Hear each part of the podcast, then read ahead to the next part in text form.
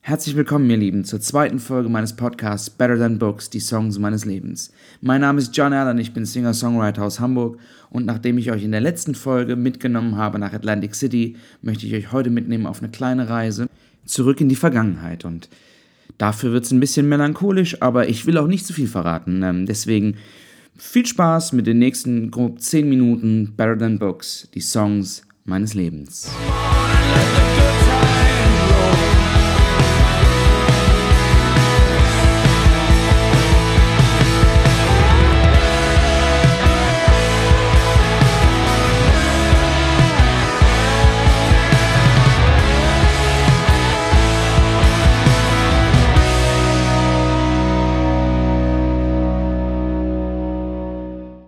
Die Melancholie und sein kleiner Bruder, der Tagtraum, waren schon immer zwei von meinen treuesten Begleitern. In Momenten wie diesen hier wird mir das klar, wenn draußen Regen fällt, wenn er leise an die Fensterscheiben prasselt und noch immer so ein leichter Nebel über den Neonreklamen der Stadt liegt. Ich sitze hier ein wenig verloren und ich schaue hinaus in den Hamburger Abendhimmel und frage mich, wann das wohl angefangen hat, das mit dem Grübeln und der Melancholie. So ganz genau weiß ich es nicht mehr. Ich versuche mich immer daran zu erinnern, an diesen einen Moment, an dem die Unbeschwertheit des Kindseins zum ersten Mal Risse bekam. Und ich denke daran, dass es für viele Sachen so ein klares erstes Mal gibt. Der erste Schultag, der erste Streit, das erste Mal verliebt, die erste Trennung, der erste Kuss, das erste Konzert. Aber ich greife vor, Zeitsprung. Ähm, es ist 1998. Ich bin 14 Jahre alt und die Welt ist für mich noch eine andere, als sie es für heutige 14-Jährige ist. Und ich bin mir durchaus dessen bewusst, dass die Aussage so allgemein und klischeebehaftet ist, dass mir eigentlich fast übel wird, sie so zu treffen. Aber irgendwie ist auch was dran. Von Greta Thunberg bis Plato wird wohl jeder sagen, dass an der Aussage was dran ist. Also stellen wir uns kurz vor, es ist 1998. Es gibt keine Smartphones, kein Netflix. Deutschland war im WM-Viertelfinale an Kroatien gescheitert. Der erste FC Kaiserslautern steigt auf und wird deutscher Meister. Gerhard Schröder wird Bundeskanzler. In Bayern wird die Todesstrafe aus der Landesverfassung gestrichen. Windows 98 wird veröffentlicht. In Nordirland schließt man das Karfreitagsabkommen. Google wird gegründet und in den Charts tummeln sich Personen wie Puff Daddy, Celine Dion, die Lighthouse Family, Falco und Super Richie. Ich hatte noch keinen Computer, ich fand die gerade genannte Musik scheiße, ich interessierte mich nicht für Politik und Kaiserslautern konnte ich auch nicht leiden und irgendwie war ich ein durchschnittlicher Teenager, altersgemäß rebellisch, mit Pickeln im Gesicht und mit Problemen in Latein und Physik und Chemie und Mathe und mit verliebten Schwärmereien für abwechselnde Mitschülerinnen, denen ich in der Pause so kleine Zettelchen ins Mäppchen legte zum Ankreuzen, auf denen sie zwar mit Ja und vielleicht Alternativen zum Nein gehabt hätten, sich aber unisono dann doch dafür entschieden, diese nicht zu nutzen. Außenseiter, also irgendwie. Die coolen Jungs schauten auf mich herab. Ich war der Schleimer, der Streber, der, der sich gut mit Lehrern verstand, der Nerd, der, der sich verzweifelt und erfolglos darin versucht, mit dummen Sprüchen, die eher peinlich als lustig waren, Respekt in der Klasse zu verschaffen und dann auch noch kein Bayern oder Dortmund oder Frankfurt-Fan, sondern Karlsruhe. Und über die Klamotten und die Brille mit den dicken Gläsern reden wir am besten gar nicht. Und coole Musik? Nein, auch nicht.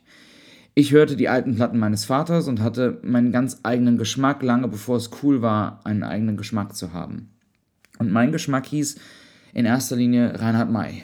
Zu Beginn die lustigen Sachen, die Trilogie um die seltsame Vermieterin Frau Pohl, den Antrag auf Erteilung eines Antragformulars, also die gesungene Variante vom Passierschein 38, die heiße Schlacht im kalten Buffet, Annabelle, der mordende Gärtner, alltägliche Absurditäten, gesungen von einem, der, wie es auf mich gewirkt hat, auch nie cool war, also wie ich. Rundum die 90er waren brutal und 1998 war keine Ausnahme. Aber 1998 passieren dann gleich zwei Dinge, ähm, die für die heutige Geschichte relevant sind. Reinhard May veröffentlicht das Album Flaschenpost und mein Opa schenkt mir eine Eintrittskarte für ein Konzert von Reinhard May in der Limburger Stadthalle. Sitzplatz, Parkett Mitte, dritte Reihe, 36 Mark. Auch da ändern sich die Zeiten. Flaschenpost ist für Reinhard Mays Verhältnis ein ziemlich melancholisches Werk. Man kann sagen, es ist das erste Album im Spätwerk von Reinhard May. Und gleich das erste Lied, Das Narrenschiff, ist eine düstere Abrechnung mit der Ära Kohl, die auch heute noch aktueller ist denn je.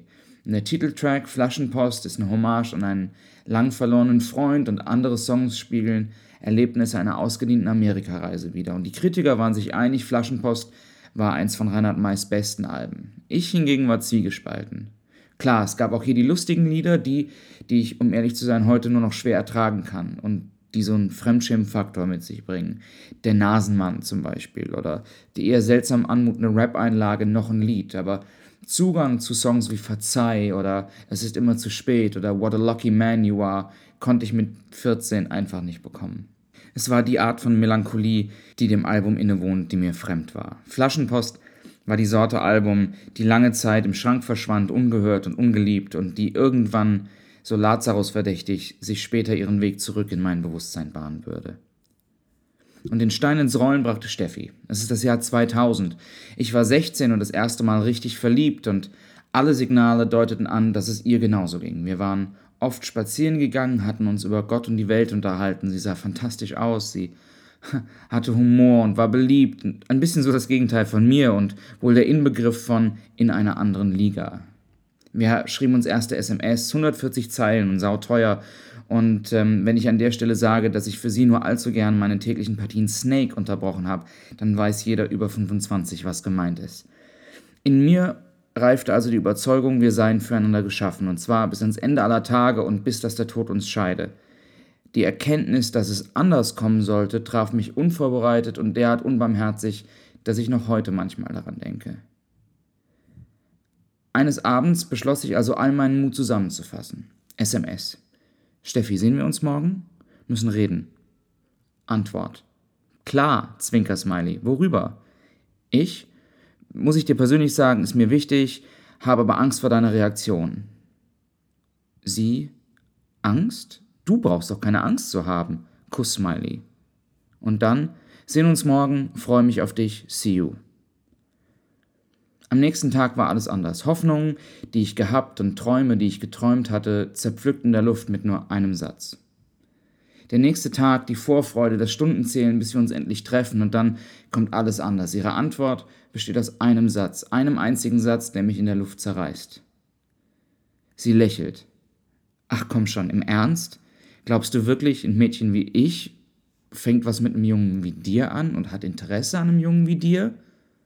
Sie schüttelt den Kopf, dreht sich rum und geht.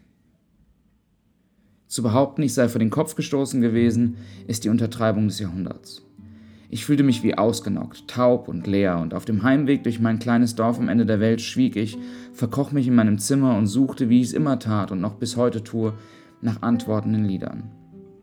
Es ist früher Abend, Herbst im Westerwald, und plötzlich ist da dieses Akkordeon. Manfred Leuchter, Reinhard Mays Produzent spielt es. Es ist Viertel vor sieben, und die Stimme von Reinhard May schmeichelt und fängt mich auf.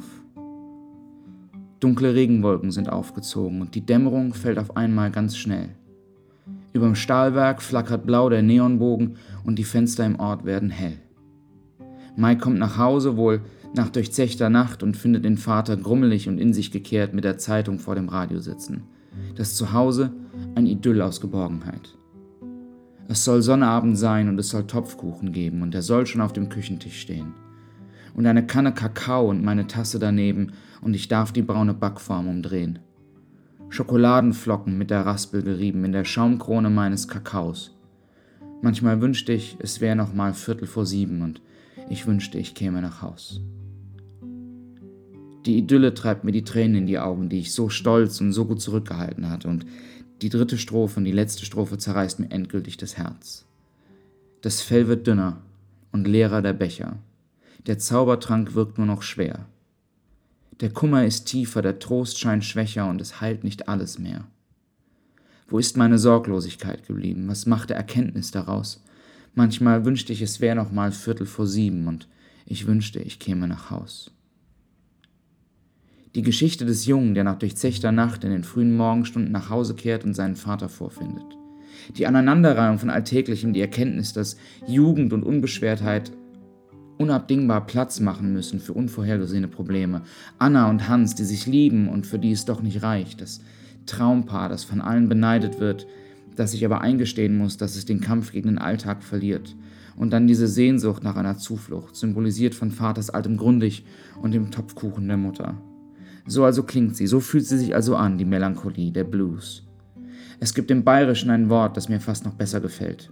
Man hat den Wedam, sagt man da. So ganz losgeworden bin ich ihn, glaube ich, nie mehr, den Blues, den Vedam. Und auch wenn ich inzwischen zumeist andere Musik höre, es gibt immer diesen einen Moment, in dem es mich zu Reinhard May zurückzieht. Mein Freund Mazzerossi hat mal die Zeile geschrieben, dass Musik der wärmste Mantel ist. Und für mich ist Reinhard Mays Stimme bis heute der warme, behagliche Mantel einer sorglosen Kindheit geblieben. Erst vorletztes Jahr waren meine Frau und ich auf einem Konzert, Oberhausen, König Pilsener Arena. Wir zwei, Anfang 30, umringt von Scharen von Rentnern. Und doch war da diese Magie. Reinhard May ist ergraut, inzwischen fast 80. Und wenn er die Bühne betritt, ohne Leinwand und ohne Effekte, nur eine Gitarre und ein Scheinwerfer und drei Stunden lang beginnt Geschichten zu erzählen, dann ist da diese Magie. Und wann immer ich eine alte Reinhard May-Platte auflege, sehe ich mich mit meinem Opa beim Konzert in Limburg und danach für ein Autogramm anstehen. Ich hatte extra eine Gitarre mitgenommen und die hängt bis heute an meiner Wand. Für John herzlichst Reinhard May steht drauf.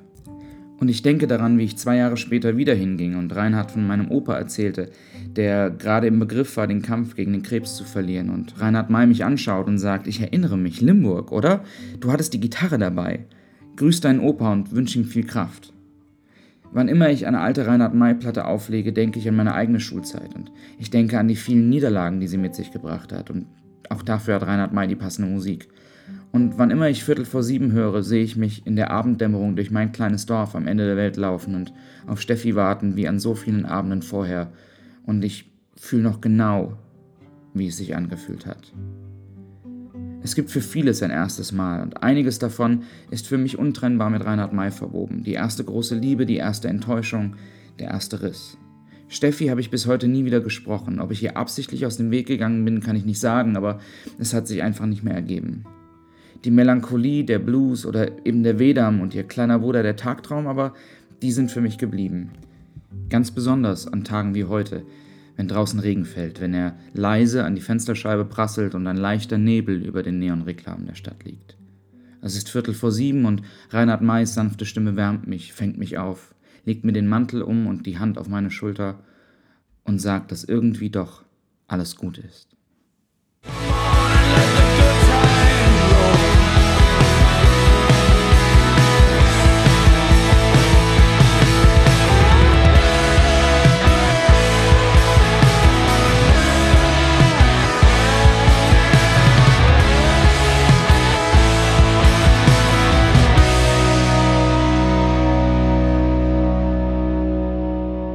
Wenn euch diese Folge von Better Than Books, die Songs meines Lebens, gefallen hat, würde ich mich total freuen, wenn ihr mir eine gute Bewertung da lasst oder mir einen Kommentar schickt oder das sonst irgendwie kenntlich macht. Und insbesondere dann, wenn ihr auf den kleinen Subscribe-Button klickt, weil dann bekommt ihr jeden Monat gratis eine Folge von Better Than Books, die Songs meines Lebens, frei Haus, über eure Podcast-App, über meine Website oder über meine Patreon-Seite.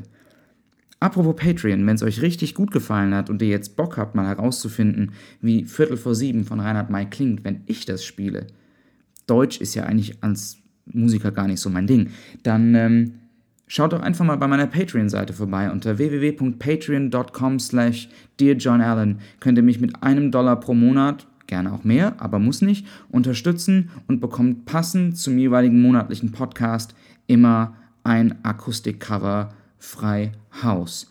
Ansonsten hoffe ich, dass wir uns bald wiedersehen, irgendwo bei irgendeiner Show. Meine nächste öffentliche Show ist am 14.12. in Kassel. Nächstes Jahr im März geht es mit einer größeren Tour weiter. Und ähm, ja, ansonsten vielen Dank fürs Zuhören und äh, wir lesen uns. Macht's gut, ihr Lieben.